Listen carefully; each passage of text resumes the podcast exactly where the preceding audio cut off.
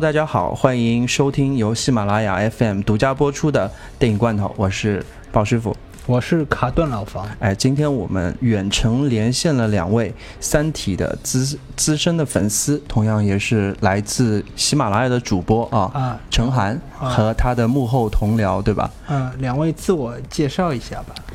大家好，我是程涵，我在喜马拉雅上的 ID 是程涵七二九，工程的程，内涵的涵，啊，七二九就是数字，程涵七二九。呃，我的本职工作是在北京人民广播电台，呃，当节目制作人。呃，现在在故事广播和交通广播都有各有一档节目。呃，在故事广播的节目是故事酒吧的一千零一夜，相当于是一个日播的，呃，相当于广播版的。的深夜食堂的这么一个广播剧的节目，比非常治愈，每天讲述一个真实的人生故事。呃，邀请的呢都是一些呃比较著名的配音演员呀、主持人呀，呃，每天来讲故事。呃，在交通广播呢制作的是一档历史故事节目，叫幺零三九听天下，每天呢讲一个历史故事，呃，也是会结合很多现在的时事话题在讲。这两个节目呢都在喜马拉雅上可以听到，大家可以搜索“故事酒吧”的一千零一夜和。和幺零三九听天下都可以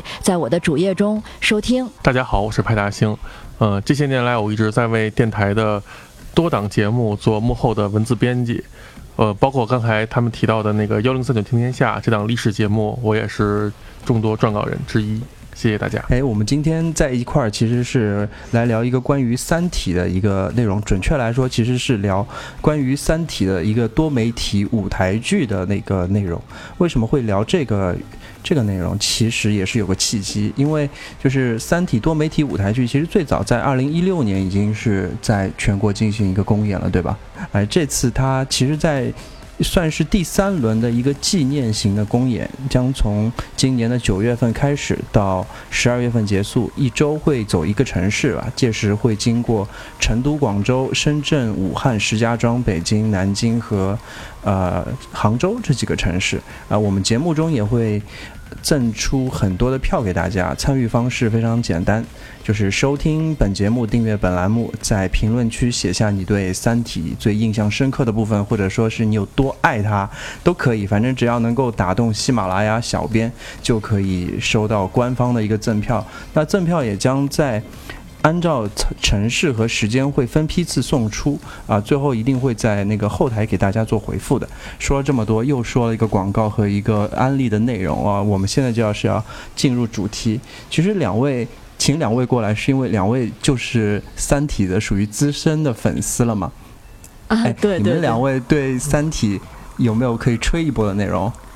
呃，首先我得先吹吹大刘，因为我是从小就看大刘的小说长大的。从小啊？对，我从初中的时候就开始看《科幻世界》，然后呢，自从刘慈欣在《科幻世界》上呃发表他的文章，我就注意到这个作家了，因为他有一个非常大的就是写作特点，我非常喜欢，就是他总是能把呃那个微小的事件跟宏大的宇宙观联系在一起，就是就是给人一种就是呃就。是我们身边的人和事情啊，甚至是我们历史上的一些人和事情，然后就竟然能和整个宇宙的变化、整个宇宙的这种这个这个这个宏宏大的体系联系在一起，呃，当时真的是让我就展打开了新世界的大门，所以我特别喜欢刘慈欣的这种文风，呃，然后他当时《三体》的第一部的时候是在那个科幻世界上连载的。我当时看到第一篇，呃，第一篇连载的时候，我就特别的震撼，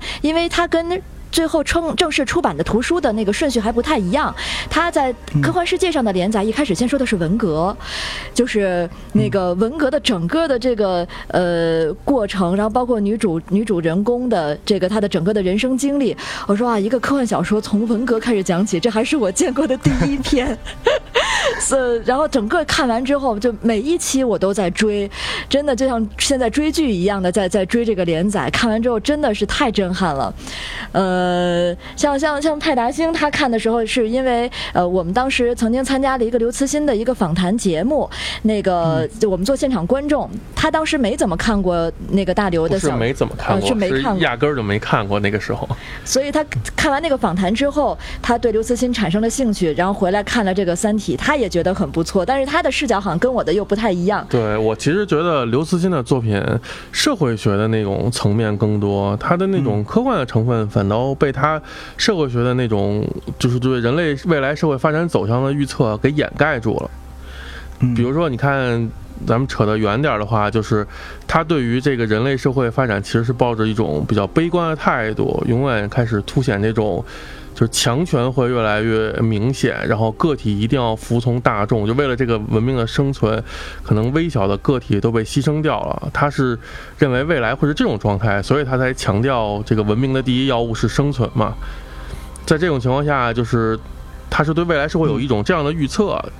在这个背景下，其实你会觉得他写到的那些科技上的东西，不管是什么引力弹弓啊，或者说包括说这个第一部里的古筝行动啊，以及后边的这个二项部啊这些东西，其实反倒被这个层面掩盖掉了，。它其实更像是一个社会学的科幻小说，就是它，嗯，它其实探讨的并不是自然科学，那个，但是这个恰恰又是。最吸引我们的地方，就是他对人性的这种挖掘，他对人性的这种透着深深的绝望，呃，其实还是挺符合我们的这个三观和调性的。然后呃，所以这本小说就是《三体》第一本小说，它现在已经出有是三本嘛，三部连续的。然后嗯第一本是不是对你们印象是最深刻的，是吗？，对，呃，对，就是其实这三本我都很喜欢。呃，的第一本印象当时是最深刻的，然后到到到了最后的时候，第三本的时候，这这个它的这个整个宏大的这个世界观一打开，也是很震撼的。但是，对于派大星来说，他可能是最喜欢第一本。我个人是最喜欢第第一本的，因为可能你就把它当成一个社会学的小说去看的话，你会觉得第一本里对人性的很多描写，包括对这种人类未来的绝望，表现得非常到位。所以，我个人是觉得第一本写的最好。当然，这只是个人观点，不代表节目意见。然后就是老房呢，老房应该也是看过一点儿，你好像有一些其他奇奇怪怪的想法是吗？呃，是这样的，反正等嘉宾已经全都描述完毕了。其实我觉得《三体》和刘慈欣呢，是在我们这个国家很多情况下的一个非常有趣的现象啊。为什么？就是我个人对刘慈欣本人的那个他的性格，包括他他在这个各种媒体上的表现，我觉得我对这个人更感兴趣。他的作品反倒是，呃，我觉得好像没有这个人有趣。他一些言论和发表的一些看法，我觉得是非常有趣的。反反反倒是到了这个作品当中呢，我觉得他这个作品文笔实在太差了。当然，我这么说可能是有一点儿这个要招人骂的，但是我就是这么看的。你比如说像第一本小说，我是非常非常努力的去想去看进去，然后就是强行的被这些文笔给弹回来了，就是怎么也看也看不进去。就是 怎么说呢？这这当然是跟我自己的一个这个阅读习惯是有关系的，因为我个人他是看这种巴尔扎克、雨果、托尔斯泰这样的小说长大的，又是看多了这个以后呢，我就觉得怎么说呢？刘慈欣写的东西实在是太直给了。这直给不了吗？呃，他一点点的描述都没有，让我那种啊、就是心理层面没有一个过渡的环节，然后基本上他就是想到什么就说什么，而且也不给个铺垫什么的。这个这这样的一个叙述方式，我觉得非常不习惯。反倒是之后他这种写法有点像某些德国作家，但是他又写的不太好。你比如说像。居斯金德的香水，我就非常喜欢它，那也是一种非常直给的写法。当然，我觉得，当然了，说到那个科幻的话，我觉得他的想法非常不错，非常好，十分的宏大。虽然有强行给人类加戏的嫌疑，然后强行给人类加戏，呀，对，就是他这种联系都是非常硬的，你知道吗？硬到就直接挂上钩了。然后就是他对他对这些小说里的那些素材的处理，就是除了他想说的那些东西，其他处理的都非常随意。你像什么一些人的名字，显然就是没有。没有仔细想过，像什么伊文斯啊、韦德啊这种名外国人的名字，你就知你知道我是看过那个《战争与和平》的那个，然后你你也不仔细想一个外国人的名字，那就是什么这种名字就跟什么李大猫啊、张大狗什么的差不多的，你知道？然后我就我刚看到这里，我就实在是读不下去了，尤其是那个麦克伊文斯这样的一个名字，一个外国。这算是一个主要角色的名字，这么随意，然后我就产生了心理抵触，你知道吗？没有没有没有，老房，其实你说的特别有道理。你仔细想，大刘的很多小说都会使用丁仪这个名字，他确实对，就是一个人嘛。没有了，他但是是不同的小说里边，所以其实他在他就是想把这个角色，他在起名字的时候就是很随意的。还有一点呢，就是这丁仪这个角色呢，呃，有点让我想起就是他第一本的。小第一本一个一个短片，那个短片叫《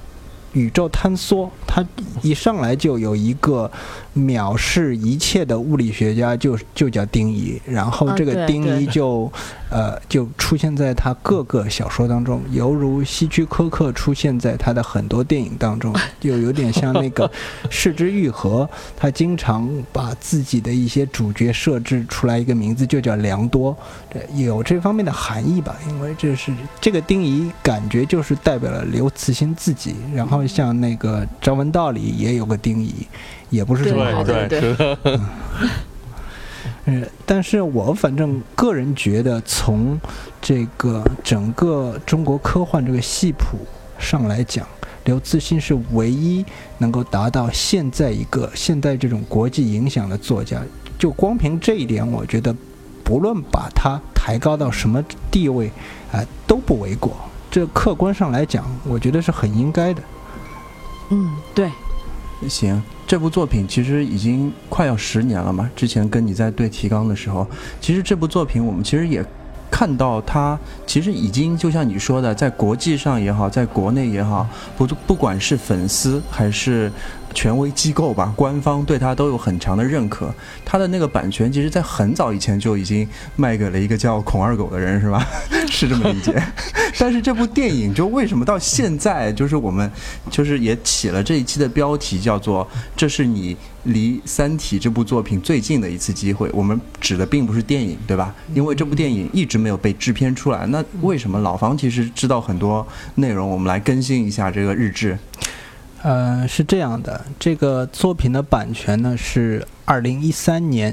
被刘慈欣一不小心卖出去，一不小心还行。然后我估计现在虽然刘慈欣，嗯，说话一直很客气，但是我觉得他心里一定在想：我甲方哦，我日你全家，就就这种感觉。嗯，但实际上这部作品的电影，呃，是在二零一四年、一五年左右是由这个游族影业准备开始制作了。嗯，他们的的这个掌舵人呢，并不是我们要黑他，他真的就叫孔二狗。二狗兄弟是吧？他就是自自称孔二狗了。那么，然后这个作品的制作就是一直在高调的进行，然后是戛然而止。其实，在二零一五年那个的那个时候，这个《三体》全部作品它得了一个雨果奖，然后这个雨果奖是中国人第一次获得这个雨果奖。然后我稍微说一下这个雨果奖是个什么东西啊？就是这个雨果奖是科幻奇幻领域的一个国际性的奖项，然后用以表彰那些优秀的呃奇幻与科幻作品。因为这个奖项本身呢，它并不分科幻与奇幻，也就是你经常看到一些一些奇幻作品也能得这个奖。这个雨果这个人呢，他的原名叫雨果根斯巴赫，呃，他以前就是一个编辑，然后他创造了一本杂志叫《惊奇故事》。这个《惊奇故事》本身呢，就是专门连载我刚刚提到的那种题材的作品。然后这个系列杂志进了一个新的编辑，叫约翰坎贝尔。这坎贝尔就是等于是把以前那些那种这种科幻黄金时代之前的那些呃不太规整的杂无地摊风格的那种作品全都扫地出门了。他亲自给这一系列就是规整出一套体系来，就是哪些作者的那什么样水平的作品，你可以选载到这个惊奇故事当中。他就是由此就发掘了一大批作家，然后这个呃杂志就等于是开开启了所谓的科幻黄金时代吧。然后。用以表彰这两，其实是用以表彰这两个人的共同成就，所以设立了这么一个叫雨果的奖的奖项。嗯啊，然而现在我们这个刘慈欣得了这个奖项以后，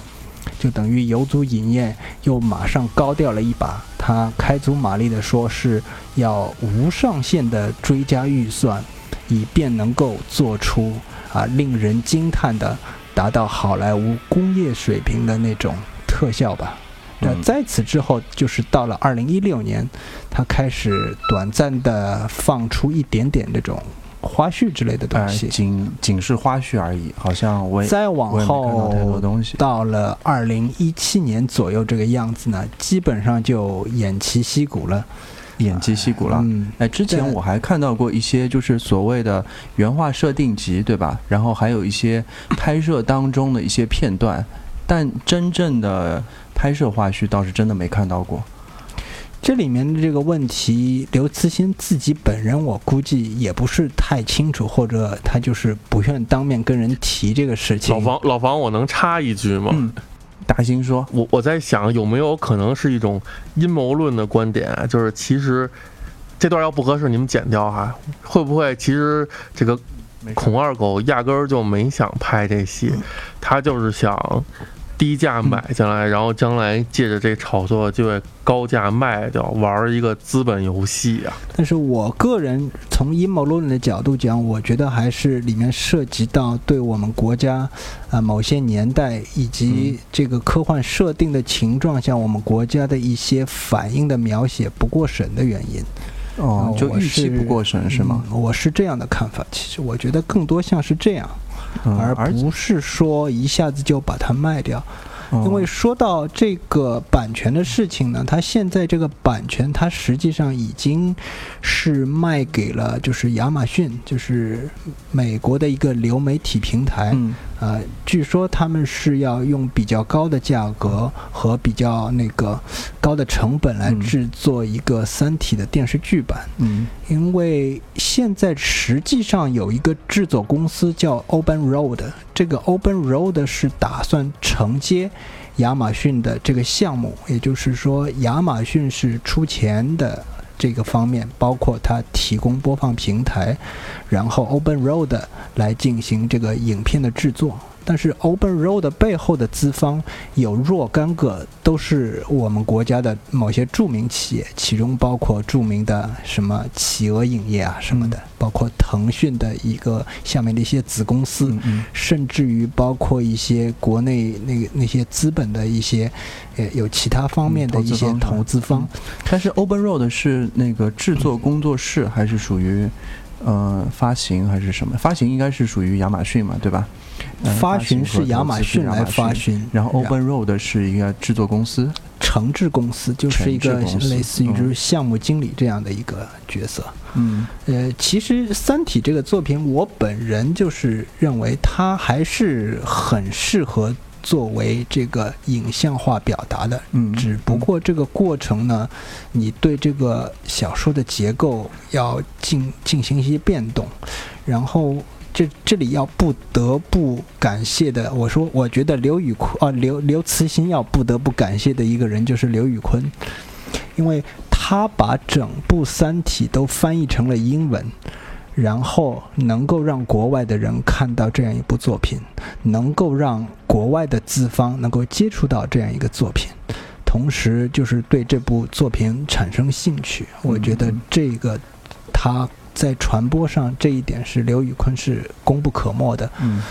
哎，我倒是想问一下，就是两位资深的粉丝，在听到就是关于电影制片的这个部分之后，有什么？毕竟是一个大家都非常喜欢的 IP，我们也知道现在国内的这种电影环境和制作的那种工业水准嘛，可能是会达不到就粉丝的预期有没有这样的一些想法？对，所以当时，呃，当时我听说这个要拍要被中国人拍成电影的时候，我就一点都不抱希望。所以，呃，发现这个电影最后那个悄无声息的时候，我特别开心。特别开心，对，这好像是很多人都会这么想，达兴也这样对，没错，因为我觉得如果做的不好，不如不做，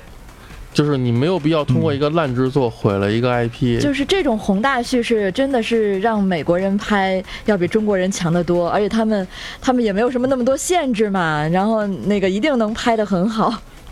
所以，所以电影其实我。在豆瓣看到，它本来是写二零一九年，现在这件事情也就消失了。现在有多了个条目，就是二零二零年的那个，呃，前面老房说的啊亚亚马逊的，对吧？但是不管怎么样，最早于这两个同人作品出现的，其实我不知道你们知不知道，我其实是在 B 站上看到的，是叫《我的三体》，就是用那个《我的世界》那个方块人搭出来的一个三体的一个动画片儿。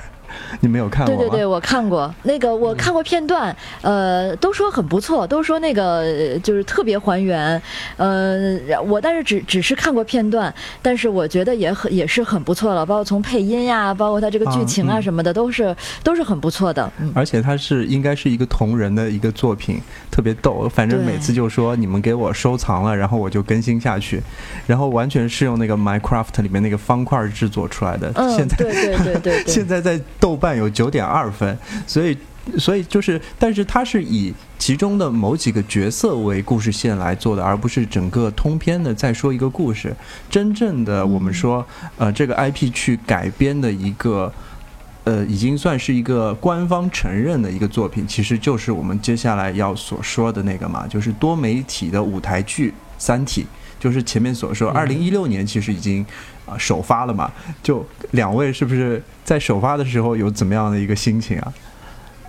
呃，对，当时我是我不知道我们看的是不是那个首发的，但是我确实是一六年八月四号，呃，在北京那个看到的。然后当时一听说在北京要演，我就立刻就买票了。虽然说，呃，我还问派大星，我说要不要一块儿去，他当时还不抱什么希望。但是呢，我说嗨，就是这个，既然他敢演，咱们就去看一看吧。毕竟不继续不抱希望，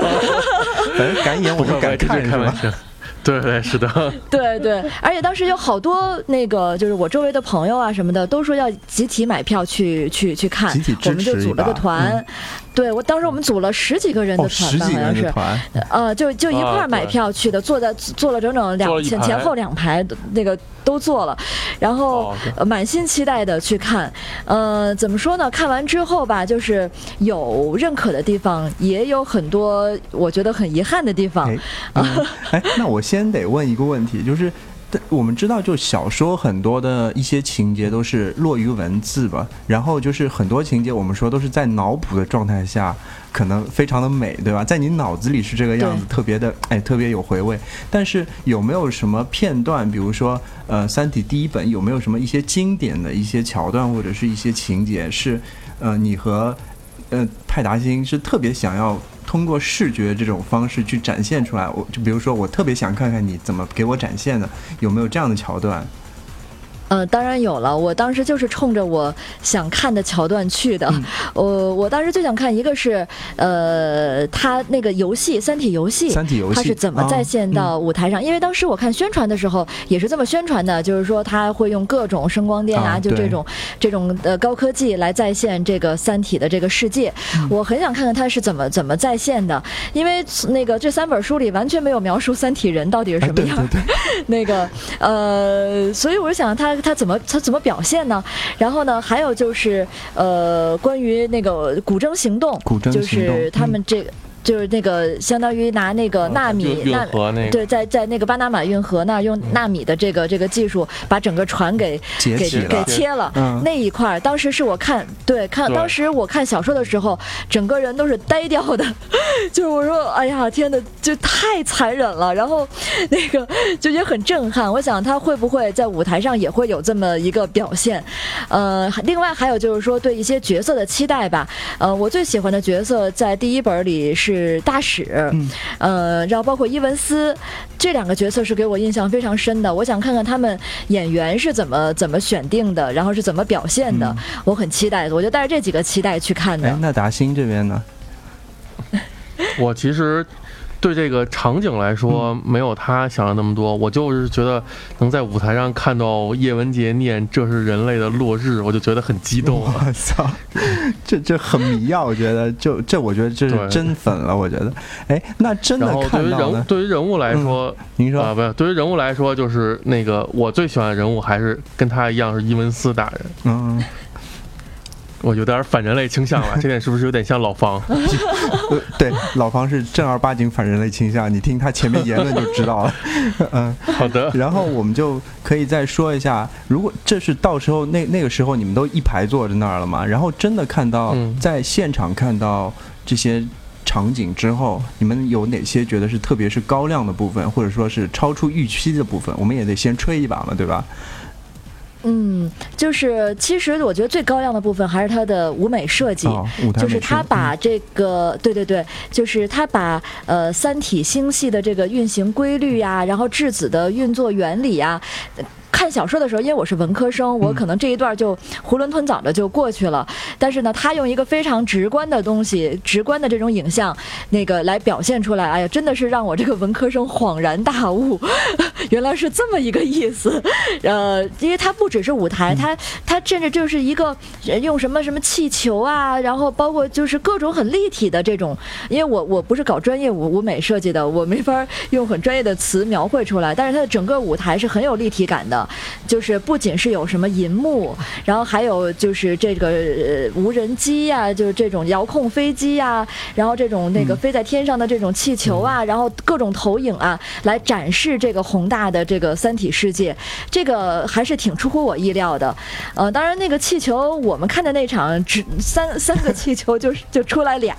剩下一个就死活飞不起来，在在舞台边上，那个可能是一点小事故，但我觉得他们演了这么多场了，应该是能避免这个这个问题的。呃，这个是我觉得很高亮的地方。呃，然后包括演员，其实因为都是专业的这个呃话剧演员，嗯所以呢，那个在表演能力上就是是是没有任何问题的。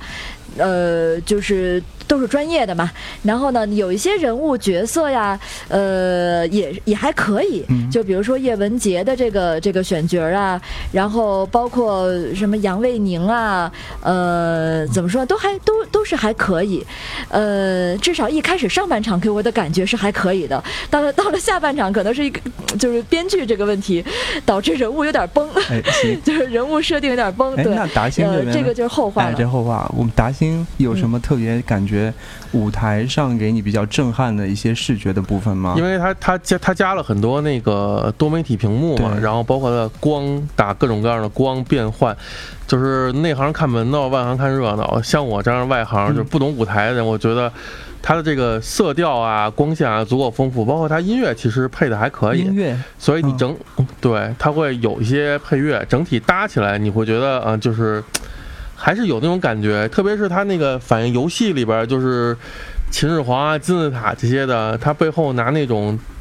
就是液晶屏反映出来，你嗯，觉得还是能展现出游戏中的感觉来，不是说像因为开始我觉得如果只是几个演员，你很难去反映那种，比如说啊修金字塔，然后人怎么脱水，太阳出现的时候，这个这种这些东西很难表现。但是我没想到就是他后边弄了一个大屏，他如觉得。演员不好，现场表现的东西，他就用这种动画去表现，然后这么一搭起来，你会觉得还是很丰富的。这个哦元，素就还是符合所谓多媒体舞台剧给你的那种预期的，对吧？其实其实我看过一些物料的，然后当中，因为我也是其实做那个舞台美术，也是做那种秀的人，所以其实我比较清楚他用的一些所所谓宣传中所说的，比如说 3D mapping 啊，或者说那个环幕啊、沉浸式舞台啊，或者前面所说的无人机，其实你们说的那三个飞起来的球嘛，其实它就是用四个无人机在这个圆球的四边。去牵引，然后帮助它升空的，你知道吗？就所以可能一个没飞起来，说不定没充电啊，这这谁知道呢？然后现在这个技术其实早在我之前做奔驰的活动中就已经应用了，现在也也是用的很多。那个球体和那个它的飞行轨迹嘛，因为我们可以看到那三个球其实是。有一定编程的，它是不是在那边乱飞的嘛？那个是完全是靠无人机先期的一个数控编程，然后那个球其实也是也是有一定画面的。这个其实是这个球表面是有一个画面，然后是靠里面灯光去映衬它，让它显得着像三个太阳在那边做一个运行。所以这个其实在现场看。会有一种沉浸感，因为你如果座位不是特别靠后的话，它可能就感觉在你头顶那儿飞，对吧？就这可能是一个比较有意思的地方。还有一些，就像你前面说的一些多媒体配合，呃，就是它应该会分成全息的屏幕和真实的屏幕的几个部分，还有环幕的三个部分。全息的屏幕就是指沙幕嘛，最傻的就我们之前所说的沙幕，就是一层沙，然后投影投上去。然后演员会在后面和前面的沙漠上的画面做一些配合表演，对吧？这种场景应该是应该也是挺多的，也是挺常用的一个技术。但是它为什么会让你感觉比较好？是因为它后面还有块屏幕，它就造成了一个三层景别的一个关系，就是。呃，人和前面它前面那层透明幕会产生一个互动，但是它的背景也是有一个背景的，你会觉得哦，有一个前后关系，这样你会有那种沉浸感，就是多媒体沉浸感就被这样就就塑造出来了。还有一个就是他一直在说，呃，他一直在说的所谓沉浸式舞台，就是他营造了一个二百七十度的环幕嘛，这个应该因为你们去的一定是个剧院。对吧？它的两边的两边的二楼舞台上，其实两侧其实都有包围的投影，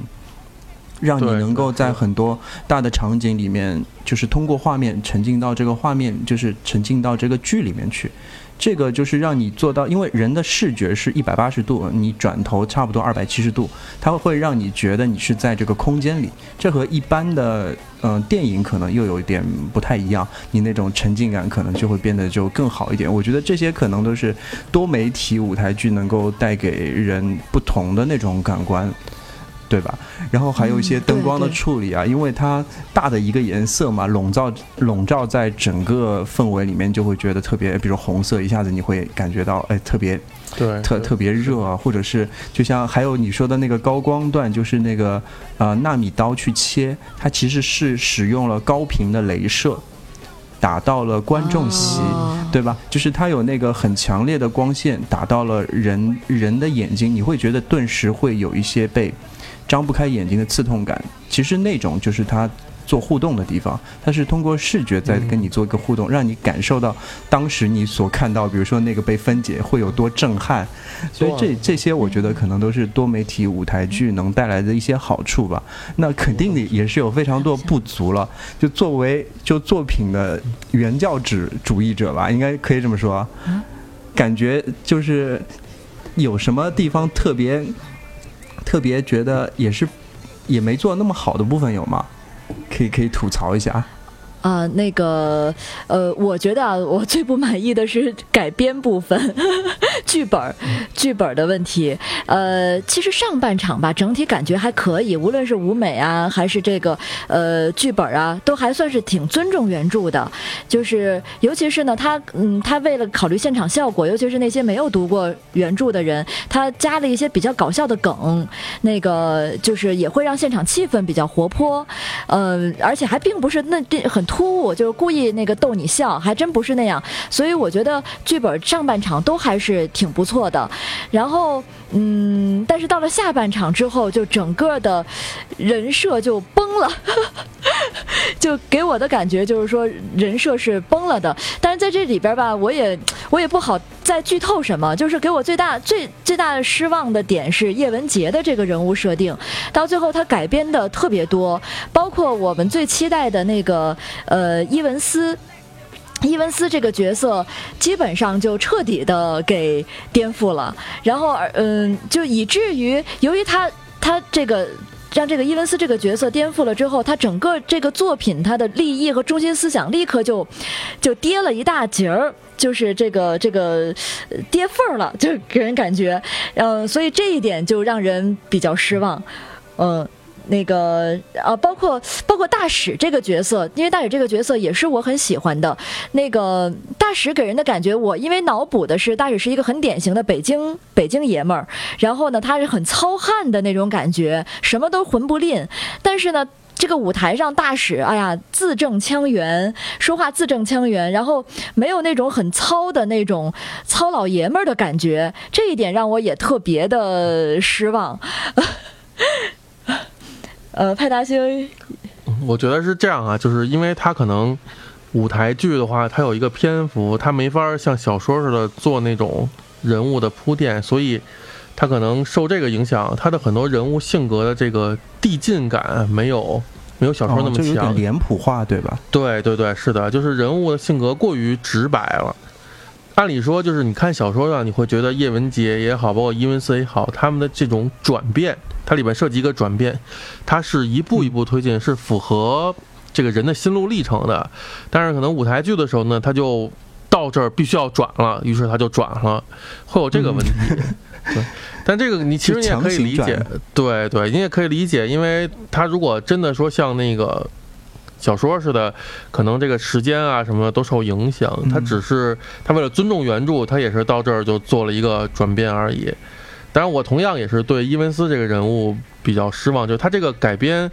我能理解，就是可能他是也是为了控制这种时间啊时间这些的，嗯，但实际上来说，我觉得伊文斯其实是这部书的书胆，就是他其实是贯穿下来，他对于这个人物的，特别是叶文洁这个人物的变化，包括后面的发展，是起一个很大的推动性作用的。但是因为他这么一改之后呢，你就会觉得这个作用被弱化了。这是嗯我觉得这是一种尝试，就是。搬上舞台之后，这个人物做这种改编是一种尝试，但是可能如果你是嗯铁杆书粉儿，你可能会觉得这个改编让你觉得有点别扭。嗯，所以，所以我最后就感觉这个舞台剧吧，它只是把一个壳儿，《三体》的这个壳儿，呃，比较完整的给复制到舞台上了，呃，但是它的魂儿。呃，其实是丧失了很多的，就是它的整个的利益是往下跌的，呃，所以我我一开始就是我我最后哦，对我最后给他的总结就是说呢，如果你是一个视觉党的话，你可以去看这个，这个绝对是享受。但如果你是一个非常死忠的原著党的话，你千万不要抱非常大的希望，呃，去看这个戏，因为你肯定到看到最后你会一脸懵逼。这段这句评论是不是最后得剪掉？这个已经不是碰了。这我觉得没问题啊，就是因为对于你们来说，可能特别是对派达星吧，我觉得你可能更多的地方是在喜欢他的社会学的部分嘛，嗯而不是都都觉得科幻都不是他的重点的情况下，你如果看到一个剧情不连贯，然后说人物扭转又那么生硬的话，可能的确会产生不就不开心啊，这个这是肯定的，我觉得，因为你。过于就是会特别注重它的文本嘛，反倒嗯我觉得陈寒可能接受度会更高一点，因为毕竟他从一个科幻的角度上去看的话，视觉还至少还挺科幻的吧，应该这么说。对对对，就是上半场我看得很爽，然后到了下上半场就场很爽，对对，到下半场就就就就完全的 一泻千里。啊、作为就是我这样啊，我对同行说声对不起，我替同行说对不起。那家公司做视频的公司和制制片的那个公司，其实也是上海的一家那个制作多媒体的公司嘛。我们其实也之前跟他们有有过接触的，有一定的也没太多合作，就是有过接触的。但是我在这里其实因为也是工作者嘛，也想说一下关于多媒体舞台剧的一些侧重的问题嘛，不知道。呃，大家愿不愿意听一下我的嗯，解释？就是 说说看啊。就是啊、说说看啊，就是呃，我们也做过很多样的秀和很多样的那种多媒体为主导的一些呃内容。呃，之所以它叫做多媒体舞台剧，它的侧重点其实是多媒体三个字嘛。嗯它以这个作为商业的卖点，然后呢，多媒体也成为了就是从技术方面，嗯，达成一个吸引点的一个东西。所以它其实是一个视觉加上技术去驱动的一个一个一个一个内容了。所以，呃，对于对外宣传的话，我们肯定是觉得，或者是对普通的消费者，更多的那种书迷也好，消费者也好啊，看到那种更惊艳的视觉和更沉浸化的感受，肯定是第一要务。对对，这一点做工作者来说，我这个，哎呦，对我觉得这个是。很重要的，而第二点想说的就是关于舞台剧，因为它本来就是一个和小说不一样的艺术载体嘛，它是以章回的形式去拆开呈现的，跟电影也不一样，因为电影它可以各种叙事可以倒过来颠过去嘛，对吧？它可以用呃剪辑的方式去呈现，但是舞台剧，嗯，在这一点上会比较难。因为它做一个比较顺畅的，就是叙述会比较方便。还有第二个就是它缺少很多景别，就是像我们在电影当中可以看到一个人的各种景别、角度、细节啊，什么东西。但是在舞台剧上，因为人是一比一的嘛，嗯，所以它就也是有局限性去展开。所以我们就是觉得更多的精力可能会放在。呃，整个的互动当中，因为我觉得电影这种艺术形式，可能我我觉得它是比较单向的。他想说的东西，他以作品的形式呈现，你接受到多少，那是你就接受到多少了嘛。但是舞台剧这种嗯形式，更多的时候是一种互动。我觉得，因为你到了现场去看到嗯那些演员的表演，本身你离他那么近。本身就有一种确认过眼神的那种感觉，你看的是现场，所以我觉得这是一种互动。其实说到底，这是一种互动。还有一种呢，其实是我们那些场景，就像前面说所说的那些场景的变换，为什么要把你围拢？就是为了让你觉得你是在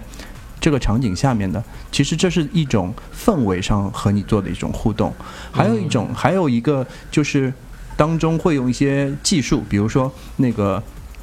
呃，什么东西啊？无人机那个三个球嘛，它离你这么近，还有那些光线，有时候会打到你脸上，这其实也是一种互动，它是一种侵略性也好啊，一种点播性也好，在跟你做一种很微妙的互动。这个其实也是的，当然我很期待以后会有更多种的互动形式出现，所以我觉得就是对于一个舞台剧或者是一支一个沉浸式的多媒体舞台剧来说，啊，剧本和演出或者是人物的改编的确是一个很困难的地方，嗯，但是我们还是没有做好，我我还是得跟同行说一句对不起，这个跟舞美没有关系，呃，这个。我来说两句啊，这个哎，老方出现了。你们刚刚说了那么长时间的关于三球的舞台剧啊，三球三体 three body，嗯，就是讲那三个气球什么的。然后 我觉得我我们还是要公正一些。这个作为一个多媒体舞台剧，它最要紧的还是能够让别人在这个演出、这个秀当中看下去，这是最重要的。然后才是吸引到最硬核的部分，就是让你去看书嘛。呃，我的看法是，如果这个演出让你有了去看书的兴趣，那么这就成功了，没有其他任何要求。假如他这个演出最后给你的感觉就是，哎呀，这个我我连书都不要看了的，那那就说明失败了。但现在我觉得，从你们。这些个人感受下来，假如我是一个从来没有接触过《三体》的这样的一个普通观众，某一天被人拉到剧场去看这样一个演出的话，我相信我一定有兴趣去翻这个书的。虽然我是一个，我本人来说，我是一个拒绝互动、拒绝沉浸的那种，啊，对，那种观众，嗯，能了解。嗯，但是呢，我觉得有时候是那个什么，嘴上说着不要不要，但是身体却很诚实的那种人。然后你真正开始沉浸以后了，那你基本上也就一泻千里了。然后这个过程以后呢？你回过头的时候啊，我要去翻翻这个书，我要看这书里到底讲了什么啊？我觉得这一点对于观众来说，对于宣发这本中国最重要的科幻作品来说，我觉得是呃非常重要的一个方面。如果他做到了，那么我觉得这一点那就一嗯定是一件好事。嗯，对。嗯其实就像大刘他本人好像也不是特别拒绝他的作品被，呃，不断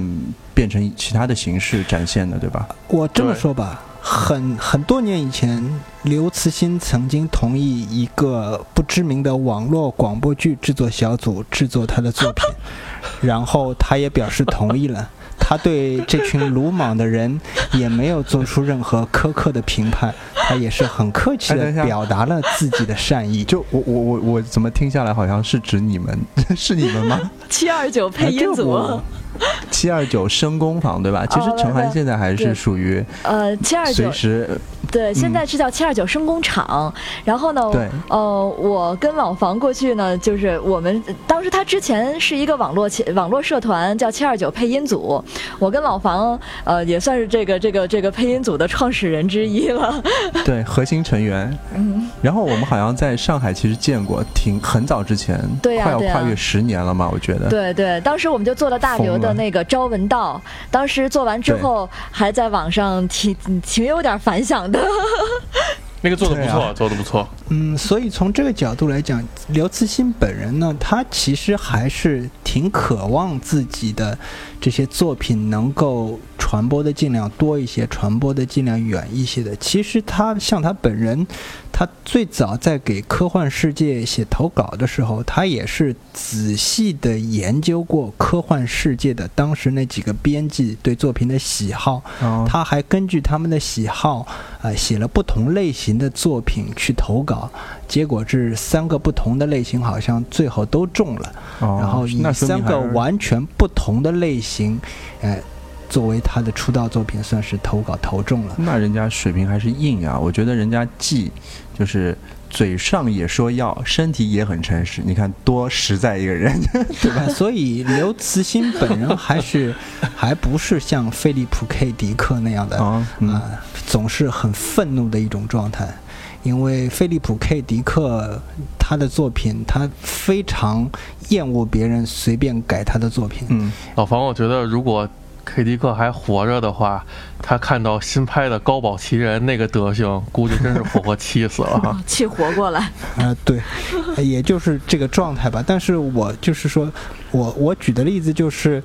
嗯、刘慈欣其实不太介意他的作品被改得乱七八糟，这一点觉得他不生活在互联网时代啊，菲利普 K 迪克嗯大哥想的蛮远的，结果自己过不了自己那关，你知道吗？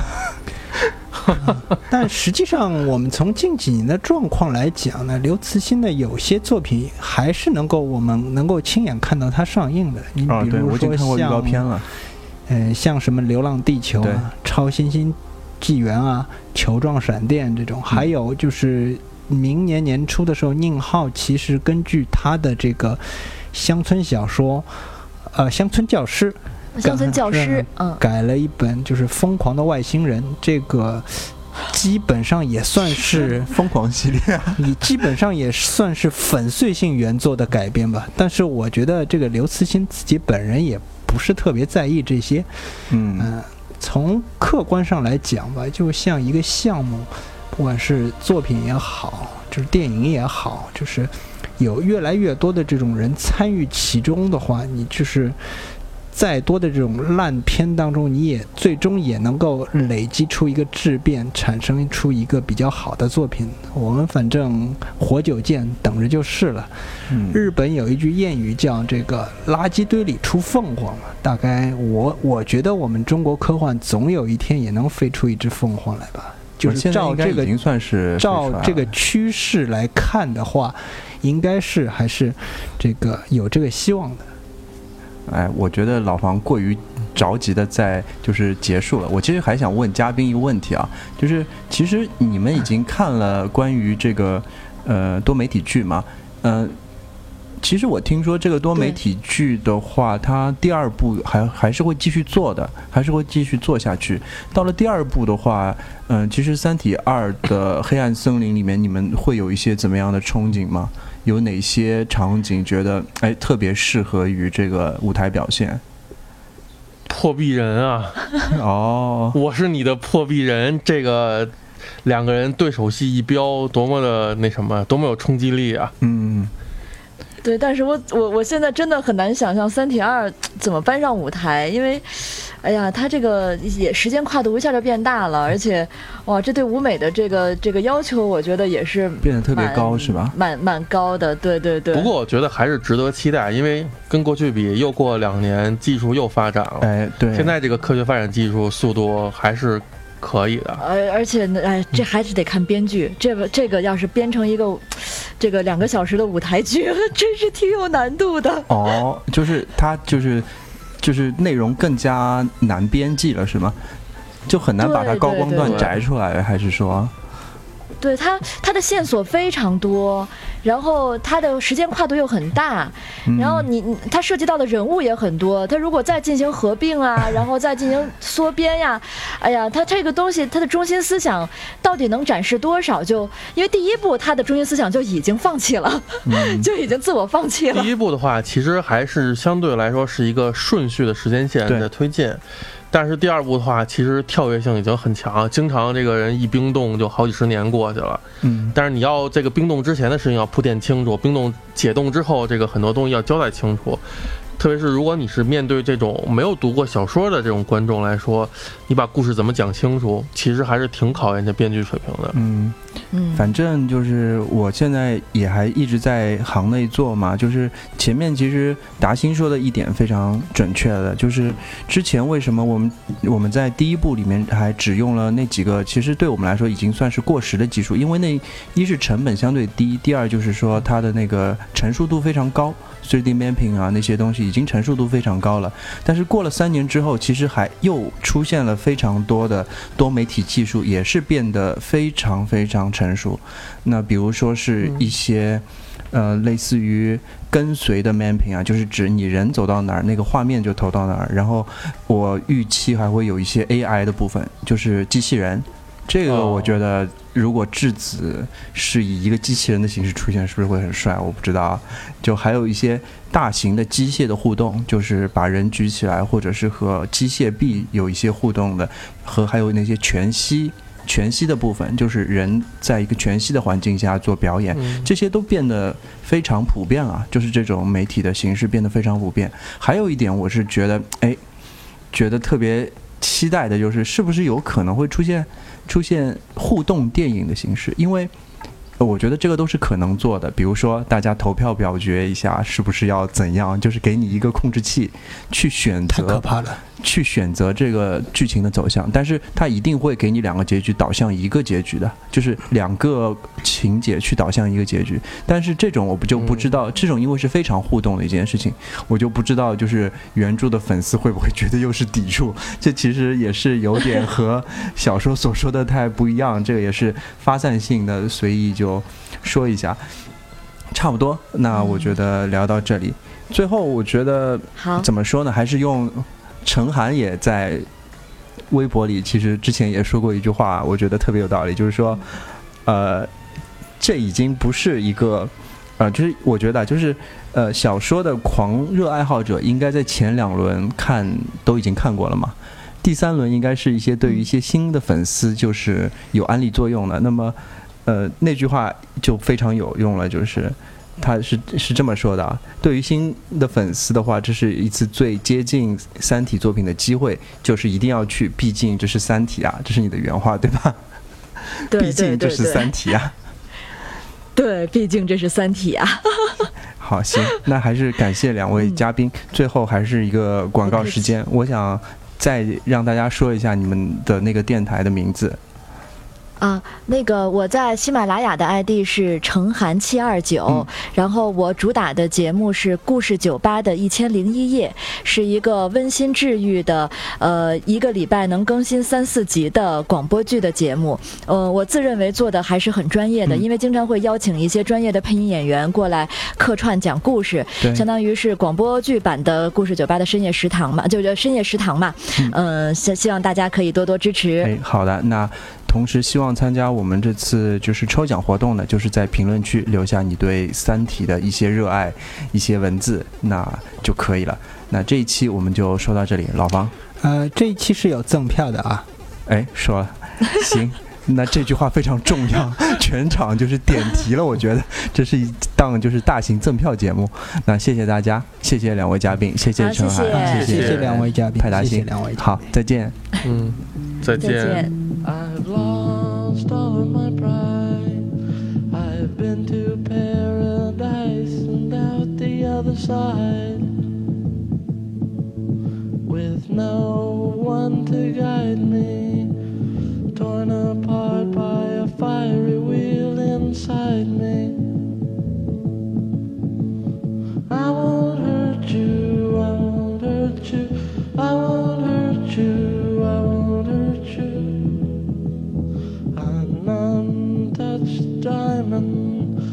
That's golden and brilliant without illumination. Your mouth's a constellation, the stars are in your eyes. I'll take a spaceship and try and go